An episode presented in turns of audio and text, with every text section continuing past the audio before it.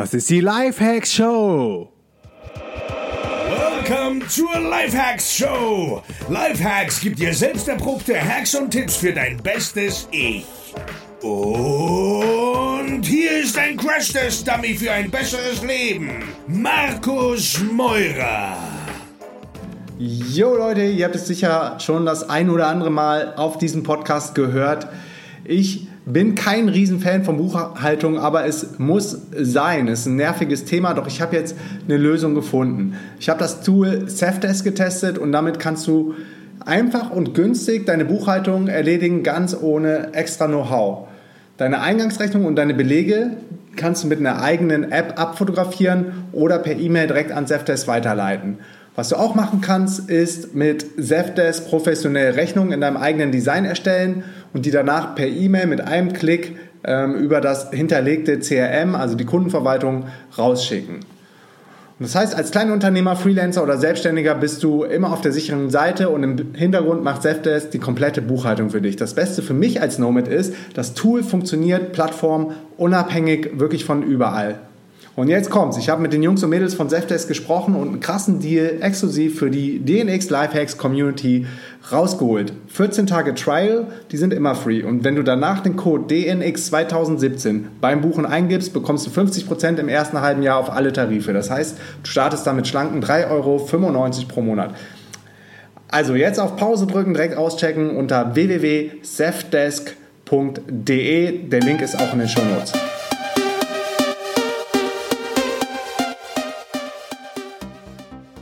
Die DNX Digitale Nomadenkonferenz ist das geilste Event ever. Komm auf die DNX in Mai in Berlin und triff hunderte von gleichgesinnten Menschen, die ihr Online-Business starten möchten, um genauso wie ich von überall auf der Welt zu arbeiten.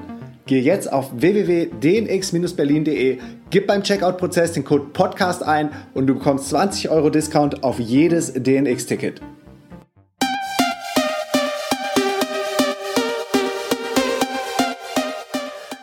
Yo Leute, willkommen zu einer neuen Folge der Lifehacks Show. Live aus Thailand, Kopangan und aber auch mit und von ähm, live aus. Ja, wo bist du überhaupt? Du bist gerade an irgendeinem Bahnhof, ne? genau, Hannover. live aus Hannover. Ja. Der Generalsekretär der FDP NRW und Mitglied des FDP-Bundesvorstandes, Johannes Vogel. Hey Johannes, ich freue mich total, dass du am Start bist. Hey Markus, ich freue mich auch. Danke. Ja, wir haben gerade im Vorgespräch kurz angerissen, ähm, was gerade bei dir so abgeht. Vielleicht äh, holst mal die Hörer ab, wie so dein tägliches Leben als Politiker im Moment aussieht. Äh, voll im Wahlkampf. Äh, Landtagswahl in NRW steht an. Die ist in weniger als vier Wochen, also echt schon Schlussspurt. Und das ist die letzte große Landtagswahl vor der Bundestagswahl.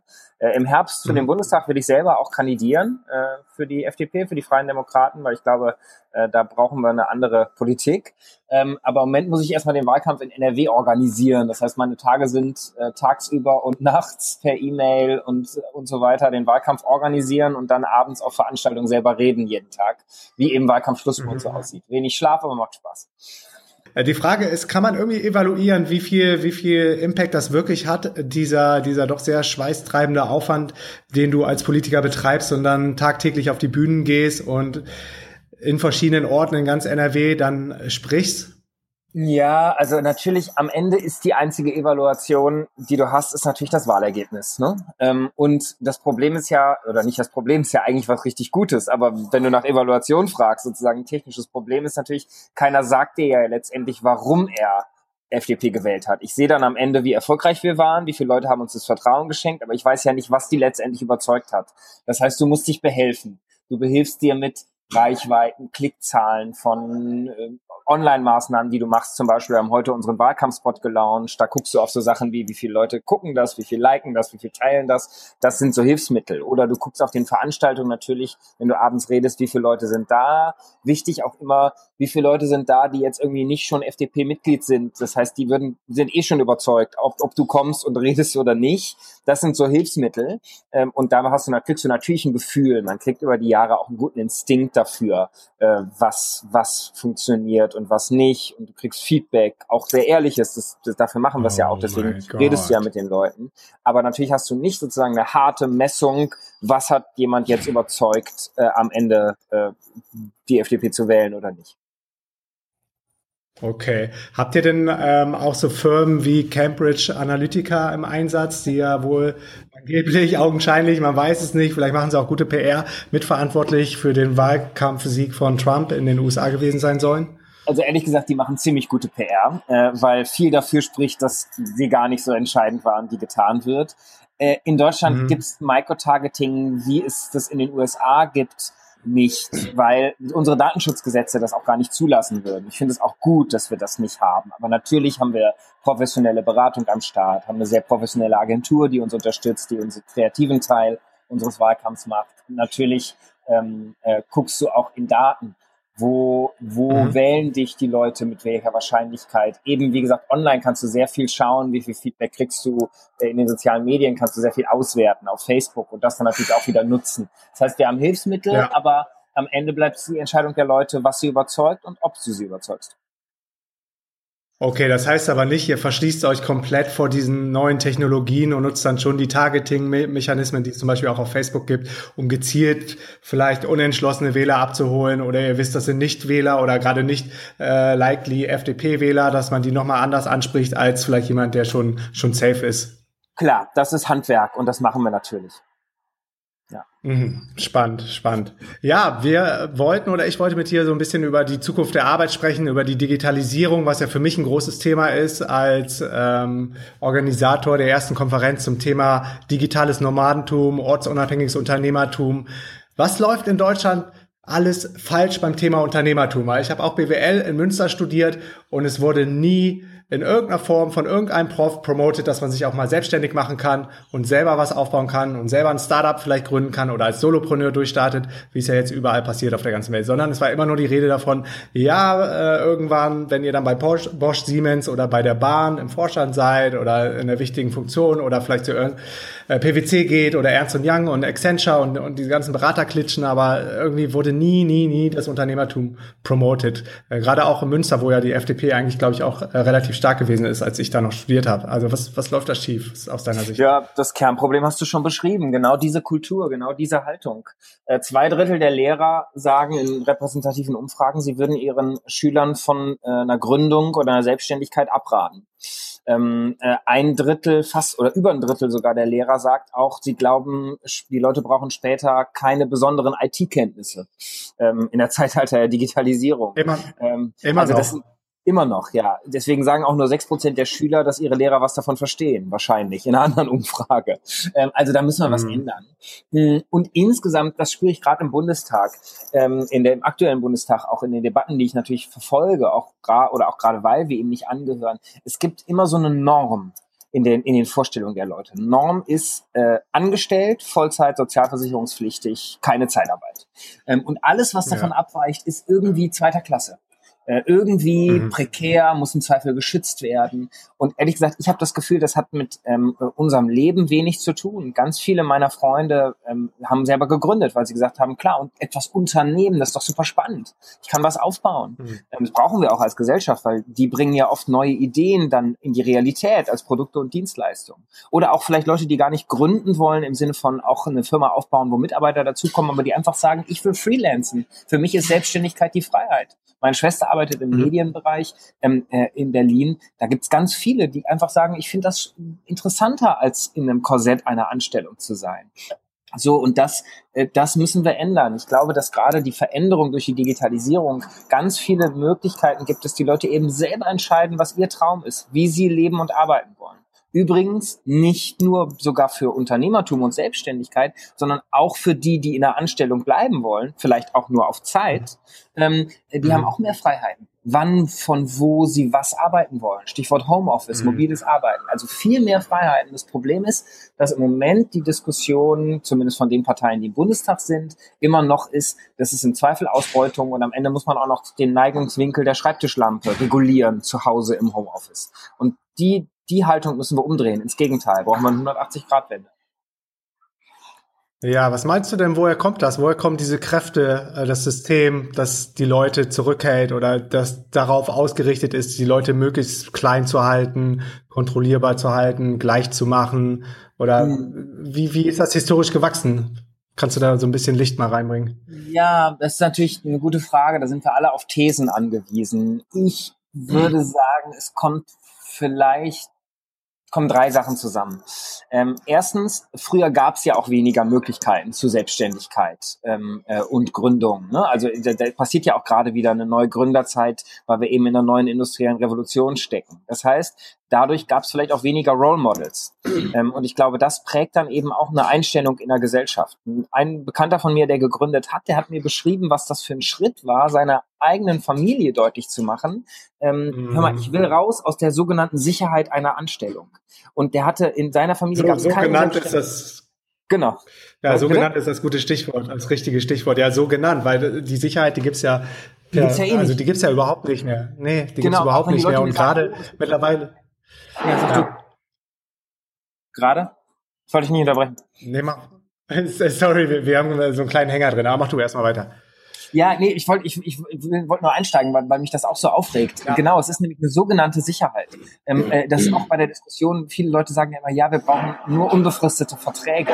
Auch ein unbefristeter Vertrag gibt ja keine Garantie, dass du ein Leben lang da beschäftigt wirst. Das Unternehmen kann pleite gehen oder es macht dich unglücklich.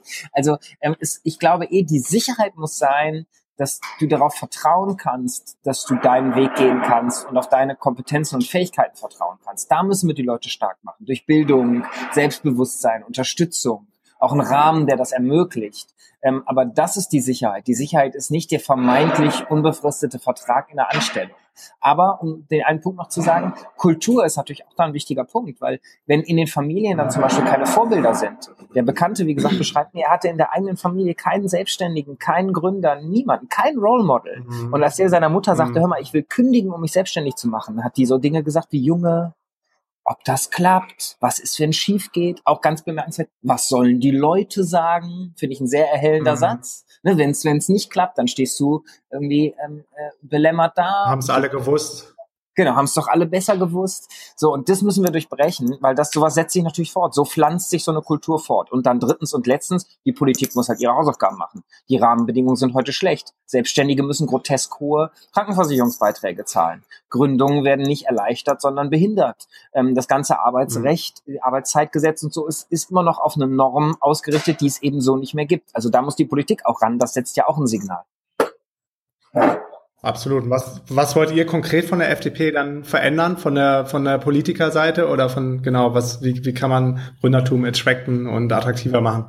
Also erstens, äh, über diese Haltung, über diese Kultur müssen wir reden. Wir alle, ne, es spricht, macht ja auch einen Unterschied, wie Politik zum Beispiel über Gründer redet.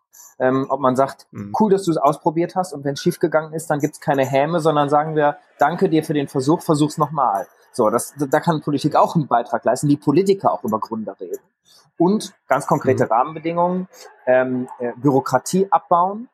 Ähm, Bürokratismus, äh, gerade am Anfang, wenn du ein Unternehmen gründest, der raubt den Leuten Stunden ihrer Lebenszeit, die sie nicht haben, um in, die Gesch ihre Geschäftsidee äh, zu investieren. Also wir haben so Ideen wie bürokratiefreies Jahr für Gründer. Bitte? Okay. Oder, oder Zwangsmitgliedschaften in der IHK oder so Geschichten? Sowas zum Beispiel. Ein Freund von mir hat gegründet, der hat mir gesagt, die ersten sechs Monate seiner Gründung hat er jeden Tag jeden einzelnen Tag ein Schreiben bekommen von einer Behörde, einer Sozialversicherung oder einer Organisation, wo er Zwangsmitglied war. Und jedes dieser Schreiben hat ihm mehrere Stunden seiner Arbeitszeit gekostet, die er nicht in die Entwicklung seiner Geschäftsidee stecken konnte. Das ist das Erste, was wir ändern müssen. Hm. So, und hm. das genau, Zweite genau, ging wäre... Mir, ging mir genauso. Ja. ja, ging dir, erzähl mal. Ja, ich habe ja äh, mich auch selbstständig gemacht als ähm, Einzelunternehmer äh, mit dem Kleinunternehmerstatus. Was, glaube ich, für, für Deutschland im Vergleich zu anderen Ländern, das, das ist eine ganz, ganz coole Geschichte, dass es sowas gibt, um irgendwie unkompliziert zu starten, keine Umsatzsteuererklärung abgeben zu müssen, dann am Ende das nur stimmt. eine GUV und keine Bilanz. Aber als ich dann meine UG gegründet habe, Ende 2012, ging es dann auch los mit den Zwangsmitgliedschaften, mit den Behörden, mit den, mit den Steuernummern. Und das ist, äh, das ist so ein Riesenaufwand und so ein eine Rennerei und, und du wirst irgendwie null supported, sondern ich habe immer so das Gefühl, es werden einem eher Steine in den Weg gelegt und je genau. erfolgreicher man wird, umso mehr Aufwand muss man betreiben, um all diesen Pflichten nachzukommen, die monatliche Umsatzsteuervoranmeldung, die Lohnkosten, äh, die, die Lohnabrechnung, die ZM-Meldung, ja, die verschiedenen Mitgliedschaften, äh, dieses riesen, riesen, dieser riesen ähm, Verwaltungsapparat, dieser Wasserkopf, der da, der oben, der dich dann hindert, wirklich zu wachsen und, und vielleicht das Geld wieder zu reinvestieren in dein Unternehmen, äh, landet dann irgendwo in einem progressiven Steuersatz, der dann immer höher wird und in diesen genau. ganzen an, anderen Ausgaben genau. und Vorauszahlungen, die auch immer, immer höher werden. Weil im Zweifel bist du ja dann potenzieller Ausbeuter auch geworden. Du bist ja auf die böse Seite gewechselt als, als böser Kapitalist und mhm. Unternehmer. Bei manchen steckt auch das dann noch dahinter. Äh, also da müssen wir ran, da geht mehr. Äh, äh, der ehemalige Lebensgefährte meiner Schwester, der war erst selbstständig in Großbritannien und Deutschland und der beschreibt, dass sich sein Bürokratieaufwand durch den einen Ortswechsel von London nach Berlin umgezogen zu sein fast verdoppelt hat. Das kann es halt nicht sein. Mhm. Äh, da geht übrigens auch in, mhm. gerade in der digitalen, im digitalen Zeitalter doch mehr. Auch wie die, die Dienstleistung des Staates gegen gegenüber allen, nicht nur gegen, gegenüber Gründern, sondern allen Bürgern einfacher machen. In Estland, die haben ein. Online-Bürgeramt, da kannst du alles von zu Hause erledigen. Bei uns musst du immer noch Nummern ziehen und wochenlang auf Dinge warten, die dir dann irgendwann per Post zugestellt werden. Also Bürokratieabbau, da, da, geht, da geht mehr. Ähm, äh, ich glaube auch, dass es sinnvoll ist, äh, noch mehr äh, Venture Capital äh, zu schaffen Gründungskapital zu schaffen, es privaten Anlegern, auch Kapitalsammelstellen, Lebensversicherern etc. einfacher zu machen, da rein zu investieren. Ähm, so, das wäre Nummer zwei. Und Nummer drei, ich glaube, wir müssen auch, auch in der Anstellung als Politik ein Signal setzen für ähm, mehr Gestaltungsfreiheit, Selbstbestimmung, Lebenslaufhoheit, Zeitsouveränität, also einfach mehr Freiheit. Ähm, zum Beispiel das Arbeitszeitgesetz. Also das betrifft jetzt Gründer nicht, aber Angestellte. Und ich glaube, es betrifft insgesamt eine Kultur in der Gesellschaft. Das schreibt heute noch vor, dass zwischen Arbeitsbeginn am Ab äh, Arbeitsende am Abend und Arbeitsbeginn am nächsten Morgen elf Stunden liegen müssen. Zwingende Ruhepause. Das passt natürlich nicht in die Zeit von jemandem, der abends noch eine E-Mail schreiben will und am nächsten Morgen dann erst nach zehn, elf Stunden wieder anfangen darf zu arbeiten. Das ist absurd. Ähm, so, das lebt auch übrigens millionenfach von der Nichtanwendung. Keiner hält sich dran. Gesetz, an das sich keiner hält, sollten aber lieber sick. abschaffen. Genau, es ist, ja. es ist verrückt. Also da modernisieren, ähm, auch das übrigens Sozialversicherungen modern machen, auch unser Rentensystem, das passt ja nicht zu Zickzack-Lebensläufen. Wenn du mal ein paar Jahre angestellt mhm. sein willst, dann vielleicht selbstständig eine Gründung machen, vielleicht irgendwann wieder in die Anstellung äh, wechseln willst, kannst du nicht mal deine Riester-Förderung mitnehmen. Also das ganze Arbeits- und Sozialsystem fit machen für ähm, sag mal, flexible Lebensläufe. Das setzt, glaube ich, auch einen Impuls, dass die Leute sich mehr zutrauen und sich mehr fragen, was will ich eigentlich und nicht, was gibt mir die Gesellschaft vor, was ich vielleicht wollen sollte. Mhm. Ja, gerade die Flexibilität ist ja für, für die Generation Y oder auch für die Generation Z, wir merken es auf unserem Event, ein riesen, riesen Thema. Die wollen ja nicht mehr, wie du schon sagtest, jahrelang in einem Job arbeiten, die wollen mal selbstständig sein, die wollen sich ausprobieren, die sollen kreativ arbeiten, die wollen vielleicht wieder angestellt sein und genau. nicht nach diesen alten Systemen arbeiten, wie beispielsweise eine 40-Stunden-Arbeitswoche, die 1926 von Henry Ford eingeführt wurde, um Automobile am Fließband effektiver ähm, herstellen zu können. Das muss man sich mal geben. Und in so einer Zeit leben wir dann immer noch. War, war ein Revolutionär. Der hat mal so schön gesagt, hätte er ja. die Leute gefragt, was sie wollen, hätten sie gesagt, schnellere Pferde. Er hat aber lieber was Neues ja. äh, auf den Weg gebracht, nämlich bessere Autos. Und ähm, damals war der Vordenker, aber natürlich passt seine äh, Arbeitsstruktur am Fließband nicht mehr in die heutige Zeit. Fast 100 Jahre weiter. Ja, absolut. Also der war auch in anderen Bereichen Vordenker. Ich glaube, er hat als erstes dann auch den Mindestlohn eingeführt, sogar schon ein Jahrzehnt davor, 1914. Ähm, und was du eben erwähnt hattest mit Estland, das ist natürlich auch super spannend, das E-Residency-Programm, wo der Initiator übrigens auf unserer nächsten Konferenz in Lissabon sprechen wird, der Tavi Kotka. Cool. Ähm, ja. Da, ja, das sind so, so Dinge, gerade die baltischen äh, Staaten, die sind da so super fit. Sie wissen, sie können irgendwie kein Talent attracten, weil äh, per se irgendwie der Lebensraum an sich, die, die, die Bedingungen ähm, nicht sehr freundlich sind, was das Wetter angeht oder so, aber die äh, sind halt technologisch sehr weit voraus, gerade im ganzen Fintech-Bereich oder Thailand denkt über ein Entrepreneurial-Visum nach, das fünf Jahre gilt für diese ganzen äh, digitalen Nomaden, die hier gerne in Chiang Mai sind, auf den südlichen Inseln, äh, in Bangkok, in diesen ganzen digitalen Nomaden-Hotspots. Und da frage ich mich so, warum, warum kriegt Deutschland das nicht mit, was los ist? Oder ich, der Gesetzentwurf in Holland äh, zum, zum Homeoffice, das sind ja alles so, so ganz gute Initiativen, wo du merkst, ja, irgendwie scheint es die Welt Welt so ein bisschen zu verstehen, in welche Richtung es geht. Aber ich habe so das Gefühl, in Deutschland wird dann eher darüber gestritten, ob, ob das datenschutzkonform ist, was auf Facebook passiert. Und die sind eh dann schon wieder Dekaden weiter. Hm. Ja, Woran und jetzt. Liegt das? Woran liegt das? Also warum haben wir so eine, so eine Diskussion, dass, äh, sorry, dich da nochmal ähm, zu unterbrechen, warum haben wir so eine so eine Kultur von, ich weiß nicht, ob es in anderen Ländern auch so ist, äh, von diesem zu Ende, zu Tode diskutieren. Und wir, wir haben so viel smarte Menschen und so viel smarte Leute und auch Politiker und, und du scheinst ja auch völlig zu verstehen, ähm, was gerade abgeht auf dem Arbeitsmarkt. Aber wieso, wieso kann man da nicht, ja, warum kann man keine Ergebnisse hervorbringen, die wirklich mal was ändern? Naja, am Ende ist es halt schon auch eine politische Frage. Ne? Ich meine, wir sind äh, gerade nicht im Deutschen Bundestag. Aus Gründen sind wir rausgeflogen. Wir hatten halt, ähm, wir waren immer schon die Partei der Freiheit, aber wir haben sie zu einem, die alte FDP hat sie zu einem Zerrbild werden lassen. Äh, und deswegen haben wir uns auch neu erfunden und erneuern diesen Gedanken, weil wir glauben, es muss eben eine Kraft geben, die das versteht. Freiheit, Selbstbestimmung, Flexibilität ist keine Bedrohung, sondern es ist eine Chance ähm, und ist eigentlich das, mhm. das größte Versprechen, was wir geben können. Ähm, äh, und dass die Stimme wollen wir eben wieder stärker auch in den politischen Diskurs bringen. Ich glaube, wenn du fragst, woran liegt's, ist es vielleicht gar nicht so sehr eine inhaltliche Frage, sondern eine Frage, wer am Ende ist, muss sich eine, eine Kultur und eine Gesellschaft ja immer fragen, glaubt sie eigentlich, dass im Wandel eine Chance liegt oder erstmal eine Bedrohung? Also glaube ich, ja. das glaube ich, ne, habe ich, habe ich, bin ich einfach optimistisch und sag, hey, morgen wird's noch besser sein als heute. Klar müssen wir was dafür tun, ne, müssen die richtigen Entscheidungen treffen, richtigen Weichen stellen, aber hey, lasst uns doch mutig die Chancen ergreifen, ähm, ähm, äh, nicht immer nur über die Risiken und die Gefahren nachdenken und dann, dann wird's uns morgen noch besser gehen, unser Leben wird noch cooler sein als heute. So, oder sagst du, es könnte auch schlimmer werden. Was könnte schiefgehen? Ein bisschen die Frage. Ne? Bist du mutig, optimistisch, ähm, blickst du mit, mit, mit irgendwie mit Freude in die Zukunft oder hast du eigentlich eher Angst und äh, bist eine, siehst darin eine Bedrohung? In Deutschland haben wir da sicherlich, wenn man es vergleicht mit anderen Gesellschaften, einen Pendelschlag eher in die letzte Richtung. Ich meine, German Angst ist ja sprichwörtlich sogar geworden. Ähm, es gibt selbst im Englischen mhm. äh, den, das Wort. Deswegen äh, äh sagen wir auch, eigentlich musst du dem umso entschiedener so eine Art German Mood entgegenstellen. Und ich glaube, dass das vielleicht ja. die, die Ursache ist, um auf deine Frage eben zu antworten. Warum ist es in Deutschland so? Warum sind wir da im Moment eher ähm, hinten dran? Nur Stichwort German Mood. Ehrlich gesagt, bei der Analyse will ich nicht stehen bleiben, sondern das einfach lieber ändern.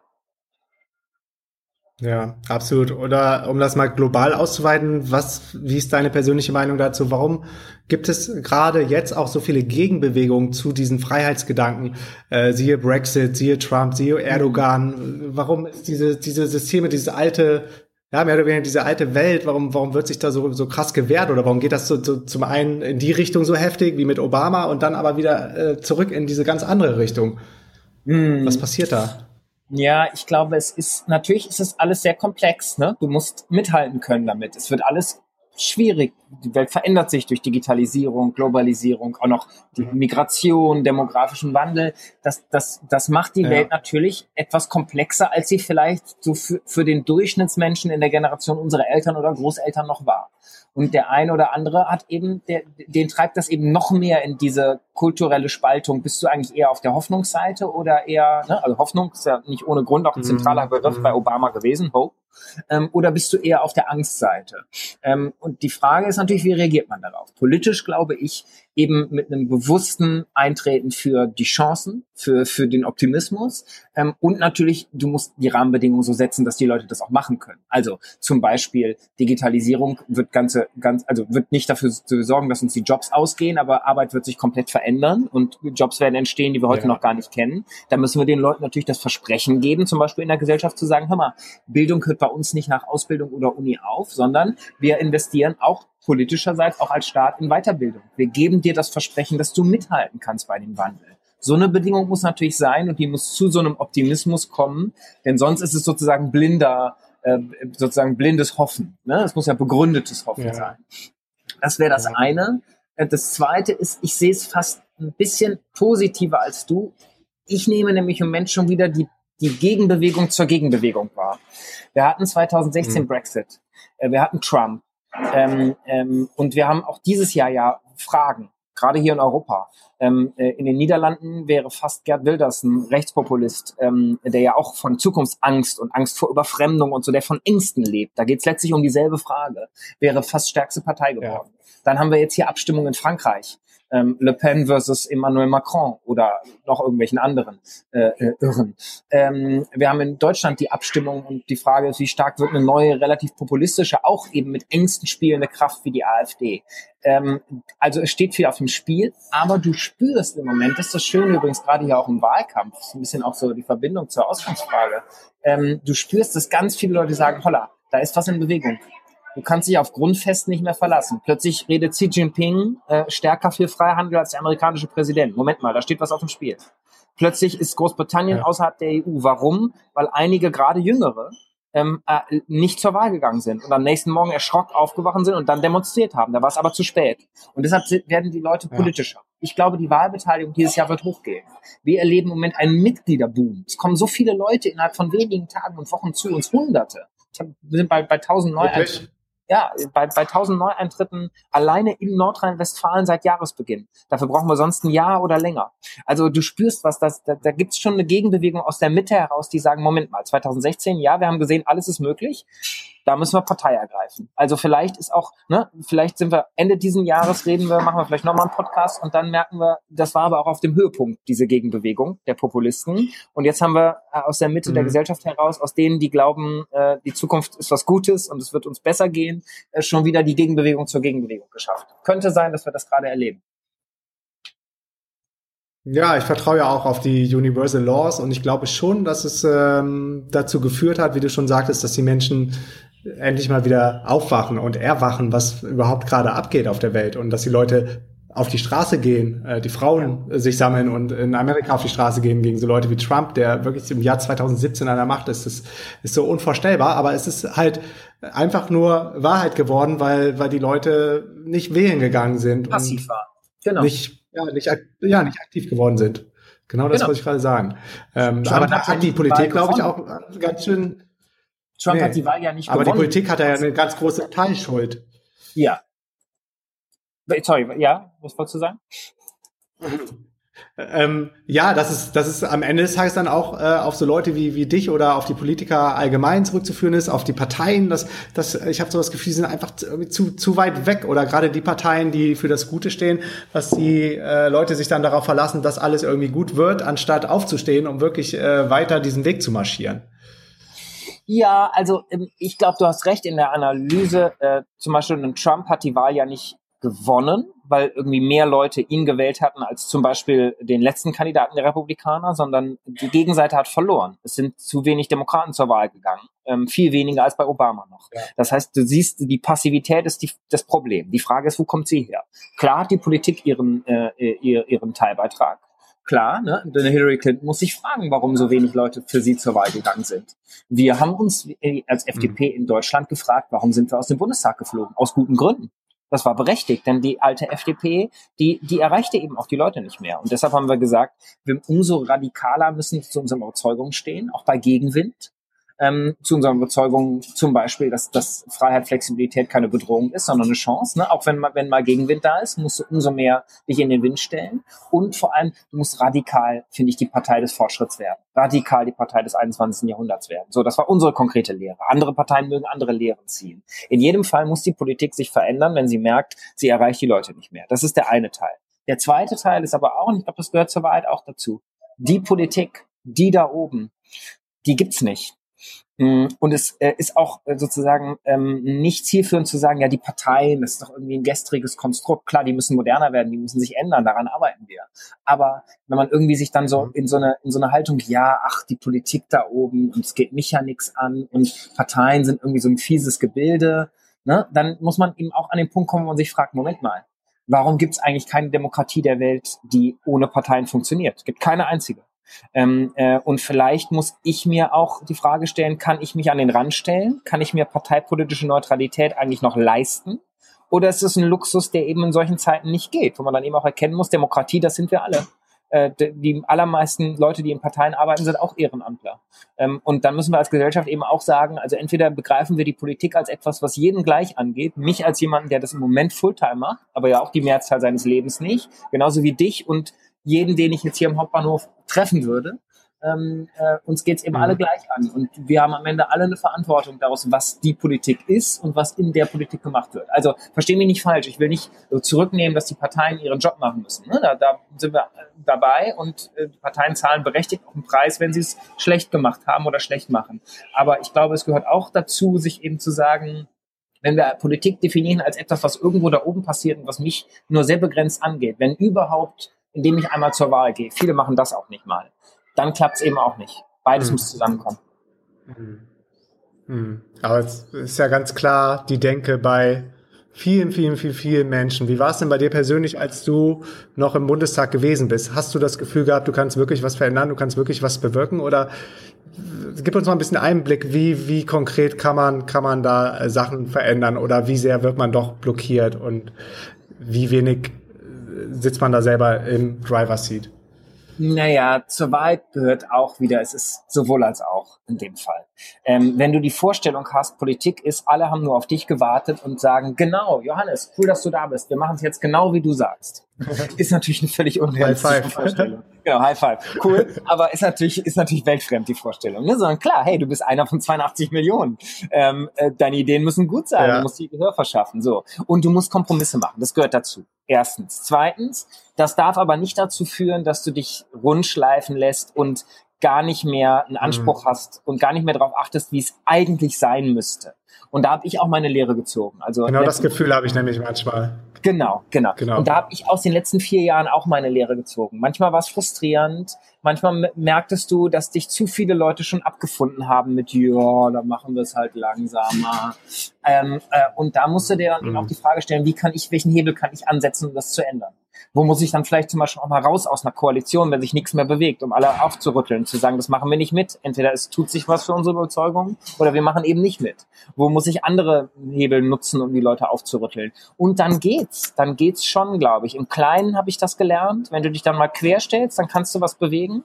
Ähm, könnte ich Beispiele nennen, ne, mhm. zu, bei kleinen Themen in meinem Bereich Arbeitsmarktpolitik, die, wo ich schon verstanden habe, wie man was voranbringen kann. Und das müssen wir eben jetzt im Großen machen, bezogen auf diesen Wandel in der Arbeitswelt, den wir gerade erleben und überhaupt ähm, in der Politik allgemein, weil ich glaube, die, die Frage eben Geschwindigkeit, äh, werde ich irgendwie träge und lethargisch in so einem Strom oder begreife ich, was wir eigentlich schaffen könnten? Mindestens wenn ich mal gucke, wie machen es andere Länder. Ne? Das ist ja kein unrealistischer Maßstab, was die Ästen schaffen zum Beispiel. Ähm, äh, das muss schon der Anspruch ja. sein. Litauen. Genau, ja, ist nur ein Beispiel. Und äh, was konkret, ja, ja, genau. Was, was für, ein, für ein Beispiel hattest du eben im Kopf, als du meintest, du hast im Kleinen dann auch schon Sachen verändern ja äh, können, also, dadurch, dass du dich vielleicht mal quergestellt hast oder sowas? Was ja, also das? ganz klein. Ne? Ich war ja neu, ich war junger, ich war das erste Mal Parlamentarier, ganz frischer äh, sozusagen neuer Abgeordneter. Am Anfang musst du natürlich erstmal lernen, wie das System versteht, wie das System funktioniert. Und im ganz kleinen. Und wie ist das? Ist das, ist das spannend ja. im Bundestag? Ja. Klar, natürlich ist es spannend. Ist auch eine, ehrlich gesagt eine große Ehre. Mhm. Finde ich auch heute noch so. Wenn ich kandidiere jetzt wieder für den ja. Bundestag, wenn, wenn ich gewählt werden sollte, wenn, wenn die Bevölkerung mir das Vertrauen schenkt, ich finde, Volksvertreter zu sein, auf Zeit, das ist ja immer ein befristeter Vertrag für vier Jahre mit dem deutschen Volk. Ähm, das ist, da stehst du jeden Morgen auf und empfindest es als, als Ehre. Empfinde ich wirklich so.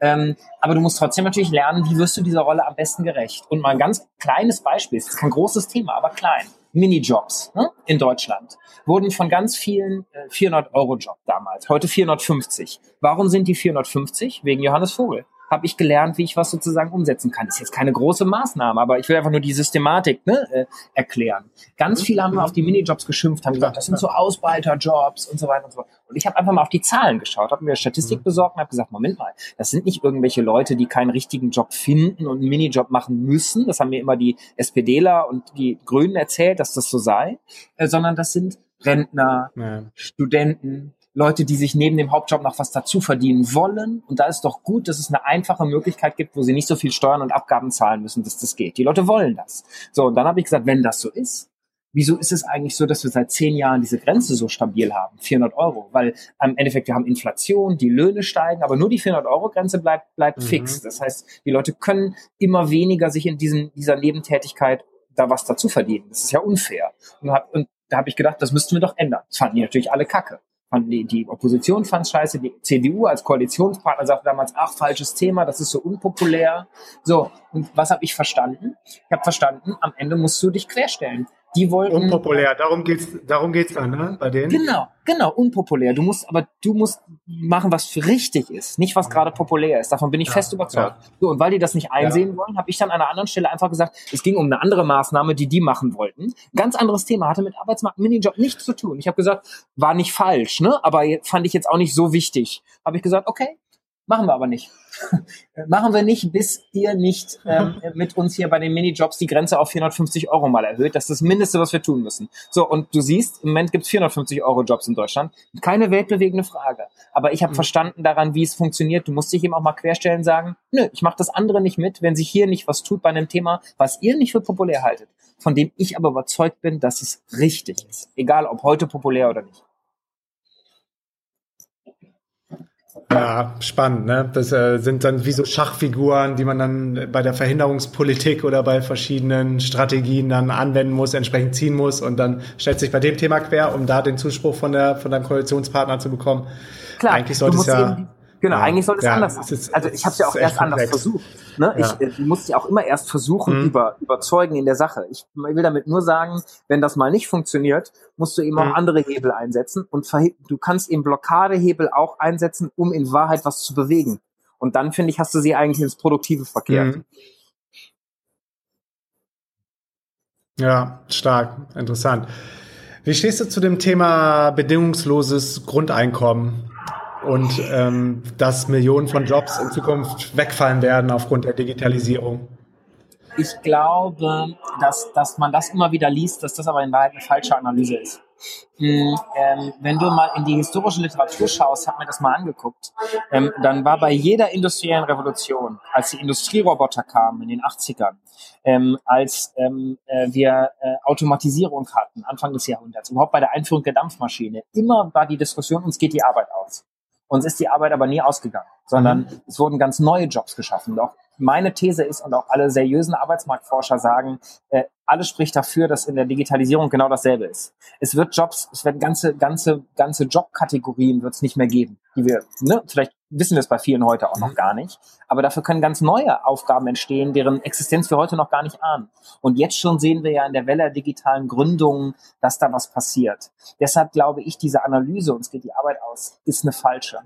Und dann braucht es auch kein bedingungsloses Grundeinkommen, was in meiner Überzeugung auch eine Utopie ist, die erstens nicht finanzierbar ist und zweitens ähm, auch, finde ich, eigentlich nicht mein Menschenbild ist. Ich glaube nicht, dass ein deutscher Bankvorstand ein Grundeinkommen braucht. Also ich gehe erstmal davon aus, das ist halte ich auch für unfair. Ich gehe auch erstmal davon aus, dass die Leute finanziell auf eigenen Beinen stehen, noch stehen können. Ähm, und ähm, meine Vorstellung ist, dass wir eine Gesellschaft haben, die dann unterstützt, wenn das nicht der Fall ist. Das heißt aber, es kriegt nicht einfach jeder ein Grundeinkommen, sondern was wir machen müssen, ist nach meiner Überzeugung die Unterstützung einfacher, unbürokratischer, würdewahrender zu machen, wenn du mal Unterstützung brauchst. Ich nenne das Bürgergeld. Da haben wir mal liberales Bürgergeld genannt. Das heißt, ne- ein Grundexistenzminimum wird ausgezahlt. Du musst nicht mehr von Amt zu Amt rennen. Es gibt nicht so Einzelfallbeantragungen, sondern einfach faire Pauschalen, wirklich für jeden, der es braucht. Und auch wenn man es nur auf Zeit braucht. Und du kriegst auch kein Stigma, wenn du mal die Unterstützung brauchst. Aber es kriegen eben doch nur die, die kein nicht ausreichend eigenes Einkommen für einen Zeitraum haben und nicht einfach jeder 1000 Euro oder 700 Euro überwiesen. Das könnten wir uns erstens nicht leisten und zweitens hielt ich es auch für von der Ethik her für falsch. Und die Analyse, die sagt, dass es notwendig ist, die ist in meinen Augen nicht treffend. Was wir machen müssen, ist uns fit machen für die Digitalisierung. Stichwort, ne, die ganzen Arbeitsmarktrahmen modernisieren. Wir haben eben schon drüber gesprochen. Und die Leute in Bildung investieren. Mhm. Und zwar in Weiterbildung, lebenslanges Lernen, Mhm. und zwar Big Time. Äh, Wir reden über lebenslanges Lernen immer so in Sonntagsreden. In Wahrheit wird das die große Aufgabe sein, ne? die ganzen Leute hier fit zu machen, dass sie bei der Digitalisierung mithalten können. Genau, das wäre nämlich meine nächste Frage. Wer sorgt dann für die Education? Wer sorgt dann dafür, dass die Leute fit sind, wenn sie in deinen Augen, äh, wie du sagst, dann für andere Jobs in Frage kommen? Die Leute, die nicht mehr schnell genug hinterherkommen, dass man es dann einfach auslaufen. Viele Jobs gibt's, glaube ich, äh, ich weiß nicht, ob du mir da wenigstens zustimmst, gibt's heutzutage nur noch, weil die Gewerkschaften noch so stark sind. Viele Jobs könnten heute schon durch die Das stimmt. Digitalisierung ersetzt werden.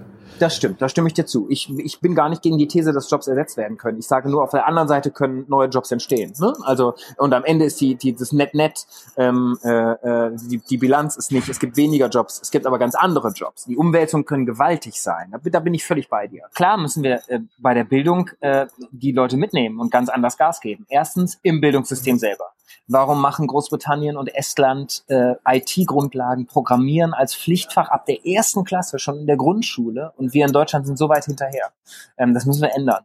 Und wir müssen auch als Gesellschaft das als nationale Aufgabe begreifen. Äh, in Deutschland ist es dem Bund, das ist die Ebene, wo das meiste Geld sitzt, ähm, per Verfassung verboten, auch nur einen Cent in die Schulen zu stecken. Dabei ist das die wichtigste politische Aufgabe. Ähm, also was wäre denn möglich, wenn wir nicht mal 230 Milliarden Euro in ein Rentenpaket versenken würden, wie die aktuelle Koalition im Bundestag, sondern einen Bruchteil dafür nehmen, um digitale Bildung voranzubringen? Ich glaube, das müssen wir machen. So, und dann hilft das aber natürlich nur denen, die jetzt im Bildungssystem sind. Und wir haben Leute, die sind heute 30, 40, 45, 50 und haben auch noch viele, viele Jahre vor sich im Arbeitsleben und müssen auch mitkommen bei der Digitalisierung. Deshalb Weiterbildung. Ja. Ähm, und zwar nicht nur den Leuten überlassen. Ich würde sagen, und das sage ich als FDPler, der ja sagt, jetzt nicht alles muss der Staat machen, aber eben die Kernaufgaben in der Arbeitsmarktpolitik. Ähm, Weiterbildung von Beschäftigten fördern. Nicht nur sagen, jemand wird arbeitslos und dann, dann machen wir eine Nachschulung, sondern ähm, Weiterbildungsmaßnahmen in Unternehmen kofinanzieren nicht komplett. Ne? Das Unternehmen muss selber auch Geld investieren, damit es auch wirklich sinnvolle Weiterbildung ist, aber äh, kofinanzieren. Warum denn nicht? Ist das Geld doch gut eingesetzt, weil die Leute mit höherer Wahrscheinlichkeit nicht arbeitslos werden und sozusagen mithalten können. Und gerade viele kleinere und mittlere Unternehmen können sich dann betriebliche Weiterbildung leisten, die das heute nicht finanzieren können. So unterstützen wir die Unternehmen und damit auch die Beschäftigten dort. Und ich würde sagen, Bildung sparen. Wir haben jahrzehntelang Bausparen in Deutschland gehabt, hoch erfolgreich, staatlich steuerlich gefördert. Warum fördern wir nicht Bildungssparen? Warum sorgen wir nicht dafür, dass die Leute steuer- und abgabenfrei große Teile ihres Einkommens umwandeln können in so eine Art Langzeitkonto, woraus sie dann eine, eine Weiterbildung finanzieren können? Ähm, vielleicht auch eine Zeit, wo sie mal rausgehen, eine Sabbatical mhm. oder um nochmal an die Uni zu gehen für einen postgraduierten Master oder für irgendeine Weiterbildung. Also ihnen da finanziell durch Förderung, steuerliche Förderung die Möglichkeit zu geben, sich auch selber weiterzubilden. Ich glaube, das wären schon zwei Maßnahmen, da würden die Weiterbildung richtig voran. Mhm. Was sind jetzt so deine Ideen ähm, auf deine Ideen auf dem Fuße der FDP oder äh, wie genau das sind die zu verstehen? Steht das schon irgendwo in einem Parteiprogramm bei euch, im Wahlprogramm? Wird so das umgesetzt? Genau, also umsetzen können wir im Moment ja nicht, weil wir nicht in Verantwortung sind. Wir sind nicht im Bundestag dabei. Wir wollen jetzt ja im Herbst wieder dahin kommen. Ähm, und das ist immer die Bedingung. Ne? Parteien müssen gewählt werden. Erst dann können sie, können sie Dinge bewegen. Aber das sind meine Ideen und die habe ich ins Parteiprogramm der FDP geschrieben. Also wir sind uns da einig. Ich bin ja im Bundesvorstand zuständig für die Themen Arbeitsmarkt, Sozialpolitik. Ähm, und diese Ideen, diese Forderungen, Konzepte haben wir die letzten Jahre entwickelt. Wir haben uns ja als FDP erneuert und dabei auch über die Themen intensiv nachgedacht, über alle möglichen Themen. Ähm, und die sind, finden sich so im Wahlprogramm oder in anderen beschlossenen Konzepten. Also die sind Parteiprogramm der FDP. Warst du schon immer in dem Bereich Arbeitsmarkt, Sozialpolitik ähm, tätig? War schon immer dein Schwerpunkt als Politiker?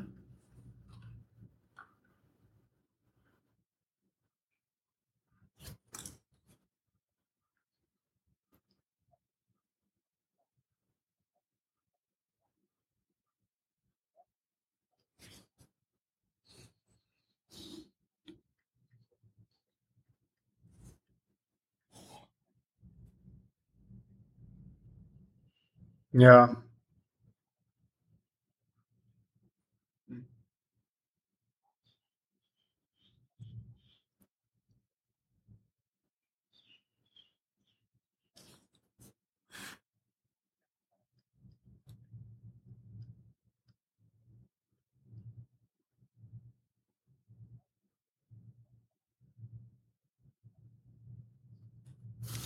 Ja, ich frage deshalb, weil mir es manchmal so vorkommt, als ob die Politiker äh, alle paar Jahre so ihr Ressort wechseln und sagen, ähm, Verteidigung interessiert mich jetzt, jetzt bin ich der Minister für Soziales und dann bin ich der Agrarminister und letztendlich ähm, maßen sie sich dann jedes Mal an, die, die Kompetenz dazu zu haben. Und in meinen Augen, oder ich selber frage mich dann immer, okay, klar, die haben viele Berater, die haben wahrscheinlich äh, ein riesen Kompetenzteam im Hintergrund, aber man kann doch gar nicht, man kann doch gar nicht so bewandert sein in diesen ganzen vielen Teilgebieten. Warum bleibt ein Politiker nicht äh, bei einem Thema, wo er sich zu berufen fühlt?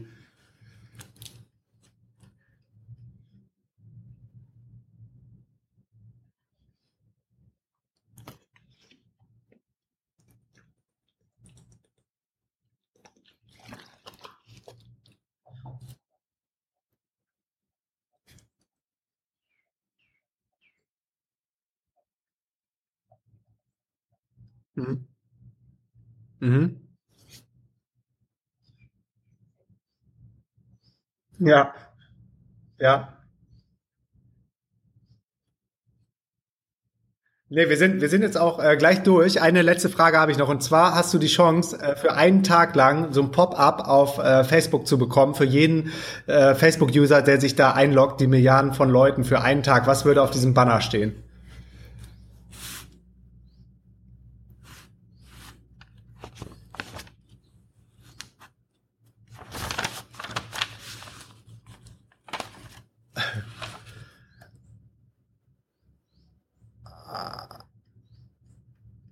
Da war er wohl weg und der Akku auch weg.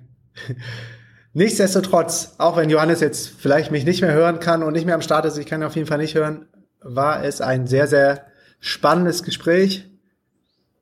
Und jetzt hat gerade jemand geschrieben, aber es war nicht Johannes. Ähm, von daher, es war super, super spannend. Wenn ihr Fragen an Johannes habt, hau ich ähm, seine Website in die Show Notes. Das ist äh, johannes-vogel.de und seine E-Mail ist kontakt at johannes-vogel.de. Ihr findet aber alle Links in den Show Notes. Jo, da war der liebe Johannes weg, aber er hat mir danach nochmal eine E-Mail geschrieben und gesagt, fuck, genau da war der Akku leer. Die Antwort wäre gewesen, mehr German Mood. Ich glaube, es war echt ein richtig geiles, sympathisches Interview. Auch oder vielleicht auch gerade, weil Johannes ein Politiker ist, der aber ähm, offensichtlich noch versteht, was draußen in der Welt abgeht. Mir hat es auf jeden Fall total viel Spaß gemacht. Ich hoffe euch auch und wir hören uns beim nächsten Mal. Peace and out. Yeah, yes, yo. Thanks für deinen Support und wenn du noch mehr mit mir connecten möchtest, here we go. Erstens, komm in die kostenlose DNX Community auf Facebook unter www.dnxcommunity.de. Ich bin jeden Tag am Start und helfe, wo ich kann. Zweitens, triff dich mit mir auf dem geilsten Event ever, der DNX Digitale Nomadenkonferenz im Mai in Berlin. Gehe dafür jetzt auf www.dnx-berlin.de und mit dem Code PODCAST schenke ich dir 20 Euro auf jedes Ticket. Drittens, folge mir um die Welt und trag dich auf www.dnx-berlin.de slash news in den kostenlosen Newsletter ein. Viertens, folge mir auf Facebook, Instagram und Twitter unter Markus Meurer. Fünftens, gehe jetzt auf www.lhsupporter.de und werde Lifehack-Supporter ab 3 Dollar. Sechstens, gehe auf www.podcastbewertung.de und hinterlasse mir eine kurze Bewertung am iPhone. Unten rechts auf die Lupe tippen, nach Markus Meurer suchen, Podcast antippen und auf Bewertung schreiben gehen. Yo, that's it. Peace and out.